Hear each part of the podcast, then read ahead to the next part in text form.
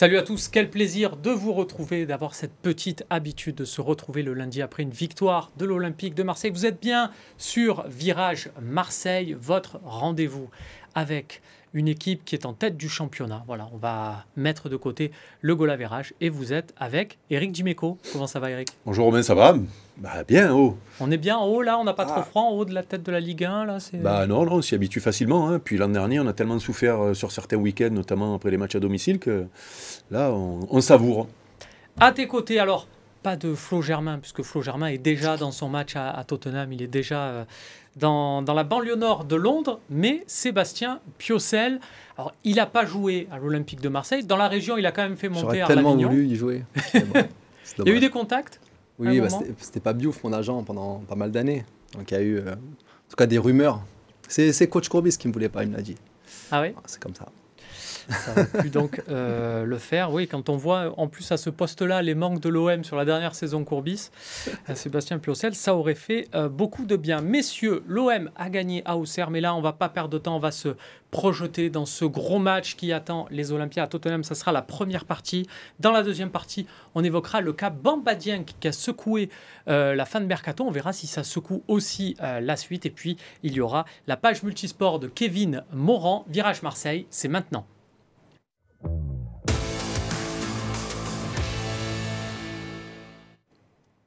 Eric, je le disais, on va pas s'y attarder. Elle est très importante, cette victoire à Auxerre. C'est pas anecdotique. C'est une victoire en patron. On gagne, on, transpire presque pas. Non, mais on est, obligé d'évoquer ce match euh, au moment de parler de Tottenham, quoi qu'il arrive, parce qu'on a tellement d'exemples par le passé, et pas qu'à l'OM, hein, c'est un peu récurrent, hein, voire même pas qu'en France.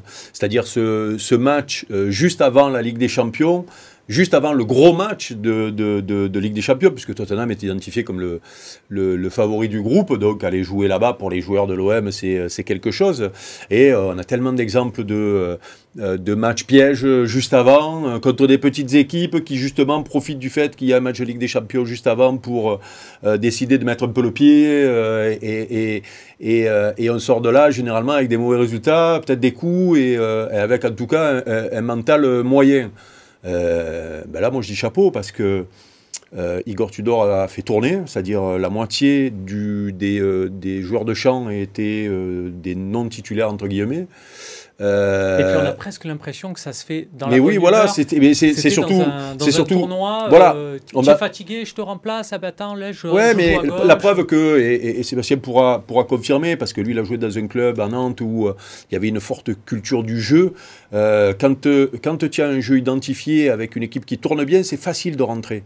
et c'est peut-être l'enseignement qu'on doit tirer du Majosser, c'est-à-dire que même les soi-disant remplaçants entre guillemets euh, peuvent, euh, peuvent rendre service et sont tout proches des titulaires et en tout cas euh, sont dans le même enthousiasme que les autres. Donc c'est pour ça que moi je dis mission accomplie.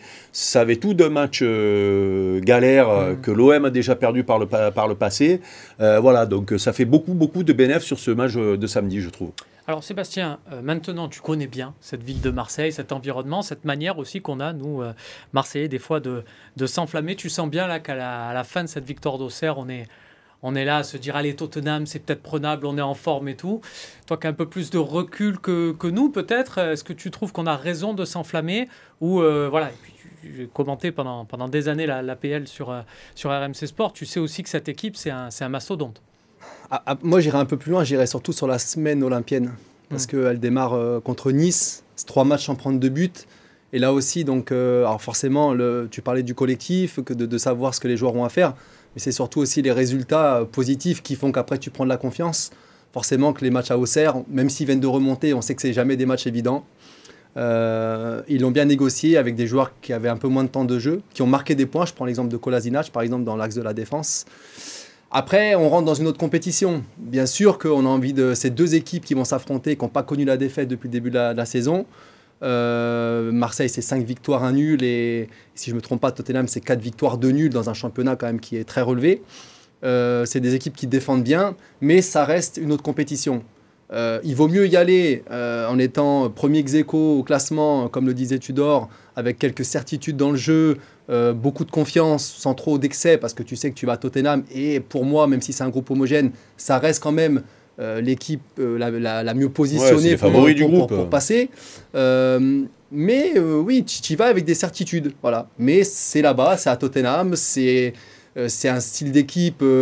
alors, si on peut la comparer un peu à l'équipe de Tudor, pareil, qui n'aime pas forcément aller avoir le ballon, par contre, qui te plante en contre.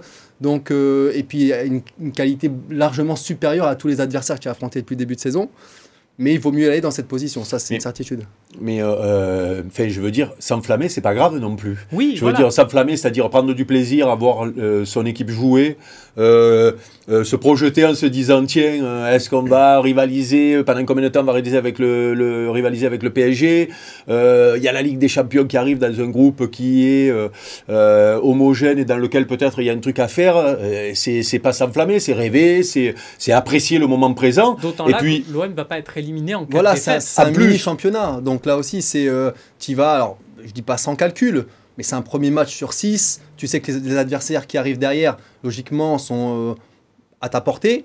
Et puis surtout, il faut prendre du, faut prendre du plaisir. Je veux dire, tu, Bah, et tu puis- vas puis- jouer dans un stade de folie. Puis en euh, réalité, ce match-là, alors ce match-là, euh, pas obligatoirement contre cet adversaire-là, parce qu'il y a les bémols de l'adversité de l'OM depuis le début Mm. de la saison. On est obligé de le prendre en compte, ça, euh, pour le moment.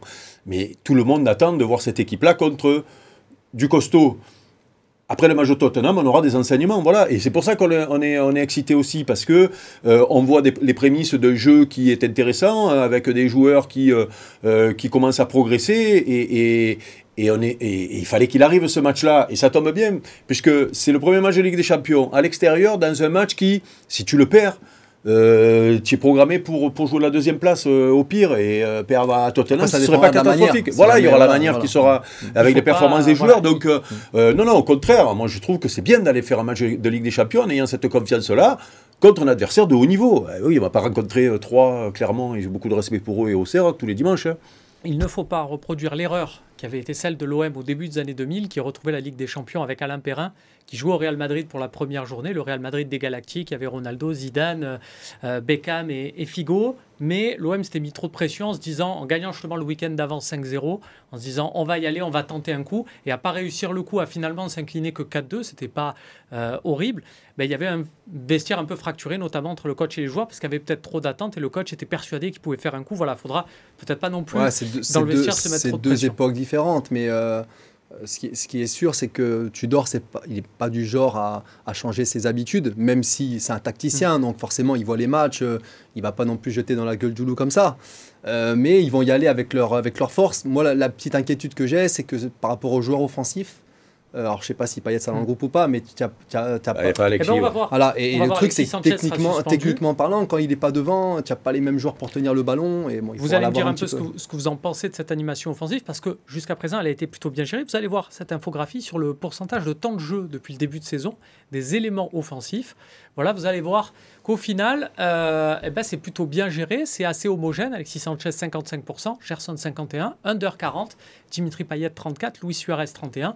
Il faut rajouter voilà Matteo Gendouzi qui joue dans les postes offensifs mais qui a aussi joué milieu de terrain et qui lui culmine beaucoup plus haut. Je crois qu'il a 82% euh, des minutes disputées depuis le début de saison. Voilà, pour les autres vraiment devant, on, on a réussi à gérer un peu tout le monde. Quels sont les du coup les trois Ben- joueurs que que je choisirais comme ça Eric Dimeco pour cette euh, pour cette Oh, rencontre? euh, alors toujours pareil, on va attendre de savoir pour Dimitri Payet. Mm.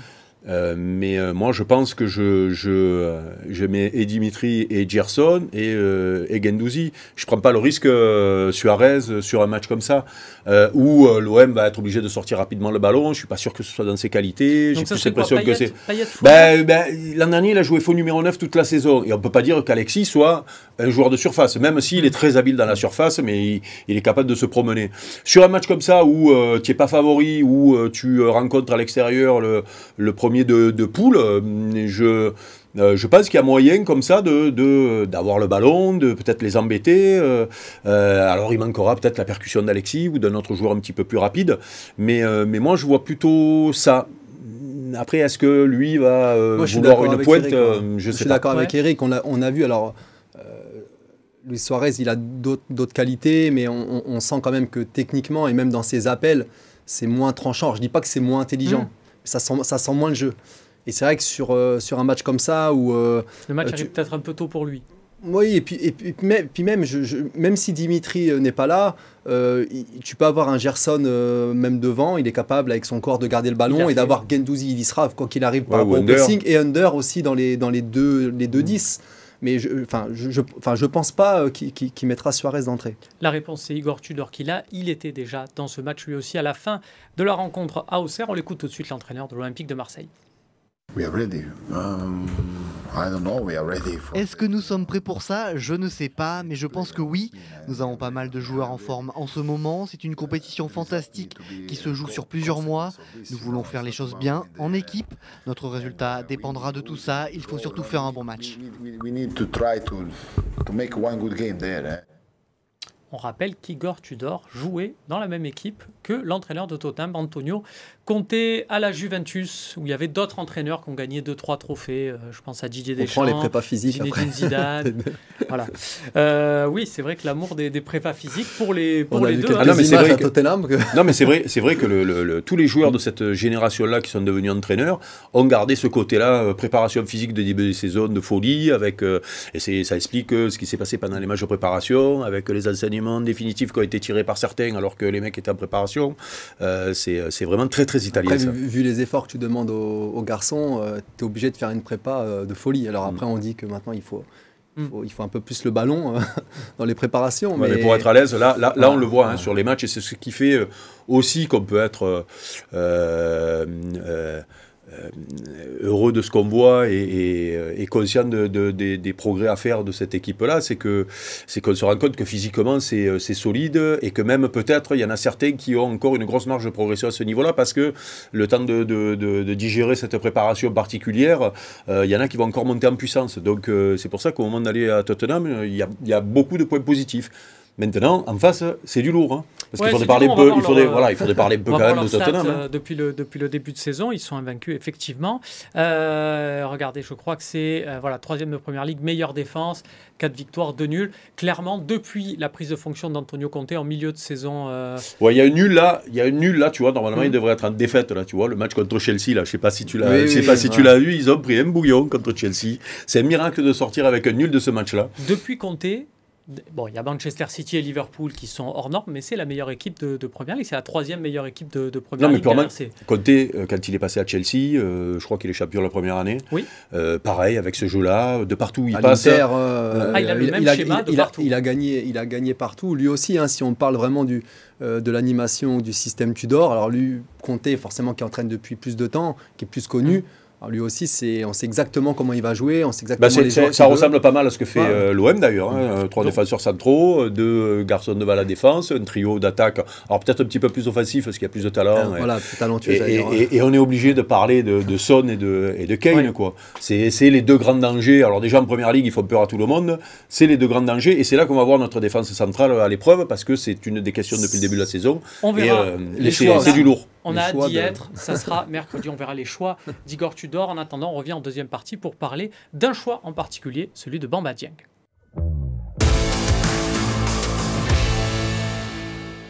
De retour sur le plateau de Virage Marseille avec Eric Dimeco, avec Sébastien Piocel. Messieurs, j'ai besoin de vous entendre, de vos explications sur le cas Tchèque Bamba Dieng. Alors, pas que vous m'expliquiez ce qui s'est passé le dernier jour du mercato, on va le rappeler. Euh, Bamba Dieng, le jeudi matin, pouvait signer à Lorient, le jeudi midi, pouvait signer à Leeds. Au moment de prendre son avion à, Leeds, il a reçu un appel de Nice. Il devait. Ah ouais, c'est ballot. L'avion pour Leeds, c'était à Nice, c'est ballot. Hein. Ah ouais, les problèmes d'aéroport. Peut-être l'aéroport. Heureusement qu'il n'était pas à Toulon, parce qu'il aurait pu signer à Toulon, du coup. C'est peut-être l'aéroport où on voit l'agent de Cristiano Ronaldo. Tu sais, il y a beaucoup d'histoires sur ces aéroports de la Côte d'Azur. Finalement, il doit signer à Nice. Il ne signe pas, problème, à la euh, visite médicale. Il repasse une visite médicale le lendemain. Mais pour Nice, du coup, je ne sais pas, ils ont décelé que le, genou valait peut-être moins cher. Ils ont essayé de l'avoir au rabais. Du coup, pas de transfert. Il a essayé de signer en Belgique ce dimanche. Euh, il ne veut pas en entendre parler. Il reste pour l'instant joueur de l'Olympique de Marseille. Vous avez tous les deux une grande expérience. Dites-moi, euh, bah tiens, Eric, pour commencer, est-ce que ça peut polluer le vestiaire, cette affaire-là? Non, non, je pense pas. Non, non. euh, on, se rend compte que euh, il y a une certaine. C'est toujours pareil. Quand ça gagne, il y a toujours une bonne ambiance dans un vestiaire. Et ce qui peut polluer un vestiaire, c'est euh, accumuler des défaites.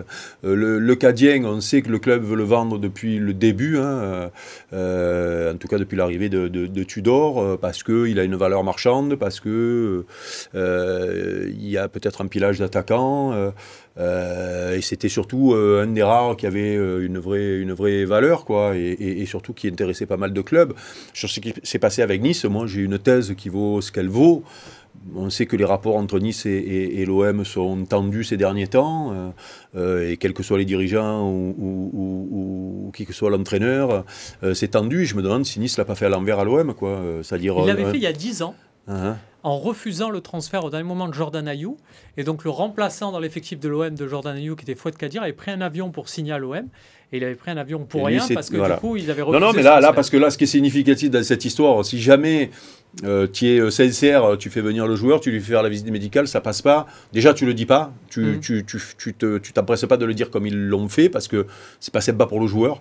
Euh, et surtout, le lendemain, tu reviens pas à la charge, quoi, tu vois. C'est en demandant un C'est- rabais, C'est quoi. ça qui est plus C'est- gênant. voilà, fait. donc c'est pour ça que d'après moi, ils nous l'ont fait à l'envers. Je, je sais pas si c'était prématuré euh, ou pas. Prémédité, ouais. Prémédité, pardon. Euh, mais mais le, le- le truc, c'est que si jamais vraiment il y a- ils, ils ont décelé quelque chose à la visite médicale, tu, voilà, tu, tu, bah, tu, tu passes à autre chose.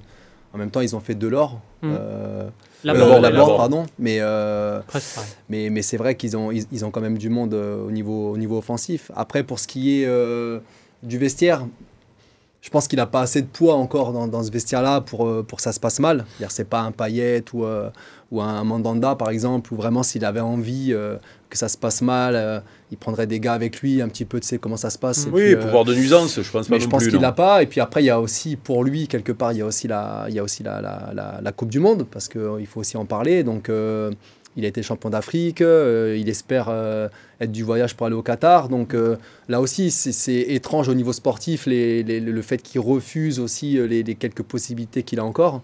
Alors, c'est pas encore terminé dans tous les, dans, dans tous les, les pays. Mais- Mais, euh, mais bon, je, en tout cas, je pense pas qu'au niveau du vestiaire marseillais, moi, euh, je vais il y a même- un impact. Je vais même plus loin. Moi, je pense que euh, Bamba Dieng, il doit se remettre vite la, la tête à l'endroit. Euh, c'est pas évident ce qu'ils viennent de vivre. Et je le répète, c'est pas sympa ce qu'a fait Nice de vite communiquer sur le fait qu'il y avait un problème physique parce que tu peux dire que ça se fait pas pour d'autres raisons. Tu n'es pas obligé de plomber le joueur parce que c'est le joueur qui est plombé sur le coup. Parce que les clubs qui sont intéressés se disent qu'est-ce qu'il a. euh, tu vois, c'est pas, c'est pas sympa. Mais, mais c'est que l'OM aurait intérêt à le, à le réintégrer rapidement. La Ligue 1, il peut. Bon, Ligue des Champions, il n'est pas inscrit, mais euh, Ligue 1, il peut jouer. Euh, parce que s'il fait la Coupe du Monde et qu'il fait une bonne Coupe du Monde, euh, il aura peut-être une valeur marchande supérieure. tu peux le revendre à la trêve hivernale. Si l'OM veut faire des sous. Euh, pour un poste. Il y a Alexis Sanchez, Luis Suarez, Cédric Bakambou et Tchèque Bamba Dieng pour le seul bah, poste moi, d'attaquant. moi, moi, franchement, je trouve que euh, je regardais Dieng pour le message que ça envoie. D'abord parce que euh, c'est toujours bien d'avoir un jeune, alors même s'il ne sort pas tout à fait du centre de formation, m- mais il est identifié comme ça pour les gens, en réalité. Mais Beaucoup il- on l'a pensent découvert à l'Olympique de Marseille. Oui, voilà, on l'a découvert à l'Olympique de Marseille, il n'est pas formé au club, mais euh, voilà. Et donc, c'est toujours pareil, c'est bien d'avoir des garçons comme ça sur le banc, c'est-à-dire des garçons qui, euh, que tu n'as pas acheté, euh, que tu as euh, post-formé, on va Mm. dire. euh, euh, c'est toujours bien. Les, les remplaçants, c'est bien que ce soit ces garçons-là parce que le message est toujours bon que tu, que tu envoies. Voilà. Mais bon. euh, Après, s'il a un bon comportement euh, à l'entraînement euh, et que tu l'as à, à disposition, que tu le payes, même si c'est pas le plus gros salaire du vestiaire, autant le réintégrer. Après, forcément, que en termes de en termes de temps de jeu, il faut voir. Mais bon, c'est une équipe qui, jusqu'à la Coupe du Monde, va enchaîner euh, toutes les compétitions. va tu vite, peux hein. pas savoir comment ça, peut, ça peut se passer, les blessures, euh, des deux, besoins. blessés, deux blessés devant, tu en as besoin. On va voir euh, les stats tiens, de Tchèque Bamba Dieng sur la saison dernière. Il a quand même euh, des stats correctes. Alors, il a joué beaucoup de matchs. L'OM a joué beaucoup de matchs. Il, a- il en a pris part 42 matchs, 9 buts, 3 passes décisives. Euh, Eric, c'est un joueur, bon, on le sait, qui est buteur en demi-finale de Coupe d'Europe. C'est pas donné à, à tout le monde. Est-ce qu'on est tenté euh, d'être pragmatique et de se dire, bah tiens, on va peut-être essayer de le réintégrer, de le faire jouer parce qu'il peut justement y avoir un intérêt? Ou est-ce qu'on a aussi, euh, dans un coin de la tête, le fait de se dire, le club a pris une décision et quelque part, on n'a pas respect... de le refaire jouer comme ça, ça ouvre la porte à ceux la prochaine fois dont le président leur montrera la porte de sortie. Non, non, dire, mais- ouais, mais- ouais, je vais rester dans Alors, mon coin attention. et- Euh, ce genre de gestion, euh, parce qu'on a critiqué euh, les anciens dirigeants, enfin en tout cas ceux qui étaient à l'origine de, de la fin de contrat de, de Bouba Camara, Euh, et je crois que c'est la semaine dernière, ici même, euh, on disait, à deux ans de la fin d'un contrat, c'est là qu'il faut prendre les décisions parce que après c'est trop tard. Donc si les dirigeants marseillais ont décidé euh, d'être fermes aujourd'hui, c'est-à-dire que quand tu arrives à deux ans de la fin de ton contrat, soit tu prolonges, soit tu pars, il faudra rester ferme. Le problème qu'il y a cette année, c'est qu'il y a cette Coupe du Monde qui est placée là au mois de novembre. Et l'intérêt de l'OM, c'est que Dieng fasse la Coupe du Monde s'ils veulent le vendre, s'ils veulent le valoriser à un moment donné. voilà, donc j'avoue que la gestion du cas Dieng, là, pour les mm. dirigeants, J'aimerais pas être à leur place. Est-ce que, euh, Sébastien, ça peut miner je, pense par exemple à Cédric Bakambo. Alors lui non plus, comme Tchèque Mombadieng n'est pas inscrit sur la liste de Ligue des Champions, mais déjà il se disait au poste d'avancante, je suis numéro 3, donc je vais avoir peu de temps de jeu. Si en plus on me rajoute un Tchèque Mombadieng dans les, dans les pattes, entre guillemets, ça va encore plus lui illuminer le moral. après, ça fait partie du, du job. Hein. Les gars, ils ont des, quand même des, ils ont des bons contrats, ils ont des salaires, ils doivent. Euh, il faut prouver sur le terrain. Voilà, donc euh, bon, je, pars du principe où en, général, un entraîneur, il se tire pas une balle dans le pied, donc euh, les, ses meilleurs éléments, il veut les avoir sur le terrain. Donc oui, c'est sûr que plus il y a de monde à ton poste, plus tu regardes. C'est pas, mm. pas aveugle, quoi. Mais tu sais qu'il y a la concurrence, mais ça fait partie du, ça fait partie du, ça fait partie du job. Euh, à mon avis, c'est plus le fait de ne pas être sur la liste euh, pour la Ligue des Champions qui doit lui avoir mis un coup derrière la tête parce que forcément c'est une compétition que tu as envie de jouer. Et puis quand, quand, tes, copains ils partent euh, pour le match toi tu restes ici à travailler avec les plus jeunes. Et quelque part même s'il y a une belle aventure tu n'y participes pas en tout cas au moins mm. sur, les, sur les six premiers matchs donc c'est plus ça à la rigueur que la, problématique après pendant, les, pendant, pendant le championnat. Ouais, difficile derrière d'être concerné pour le match de championnat. Là, tu vis pas les mêmes moments que tes coéquipiers. Enfin, moi, ça m'est jamais arrivé, mais ça doit quand même être très bizarre de pas du tout être concerné par une compétition. Euh, tu sais que ça démarre. Alors quand tu reviens de blessure, ça peut, ça peut se comprendre, ça arrive. Euh, quand tu es un jeune, ça, peut arriver aussi. aussi euh, sachant que je crois qu'à l'OM, il n'y a pas de liste B. Voilà, euh, ça, fait partie des, inconvénients. De... Et, du coup, Bakambu, qui a quand même beaucoup d'expérience, tu te retrouves, euh, pour, pour lui, c'est pas évident non plus. Hein. oui, puisqu'il était resté pour jouer euh, la compétition avec l'Olympique de Marseille par rapport aux offres qu'il pouvait avoir, notamment le, le Celta Vigo. Il ne la jouera pas, tout du moins, et euh, Sébastien fait bien de le préciser. Sur les six premiers matchs, quand l'OM sera en huitième, le mec il s'y voit déjà. Sera bah, sera titulaire et on a le droit de rêver là aujourd'hui. Hein, dans trois semaines peut-être moins, mais là aujourd'hui on a le droit. Ce virage Marseille touche à sa fin juste avant. Messieurs, je vous demande quelque chose. On va avoir une semaine donc avec Tottenham mercredi soir. Samedi, il y aura la réception de Lille au Vélodrome. Si l'OM ne peut remporter qu'un seul de ces deux matchs, il faut choisir lequel, Eric? Donc ça veut dire que l'autre n'est pas obligatoirement perdu. On est d'accord. Ah, moi, je, je joue les règles, donc je préfère gagner Lille.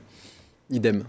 Très bien, et eh bien ça sera quand même l'occasion de croire à une victoire de Tottenham. Ben, tu peux faire nul à Tottenham, ce qui est, un exploit, et, euh, et, victoire contre Lille. Je pense qu'on signe tous et on espère donc se retrouver lundi prochain pour débriefer ce nul et cette victoire.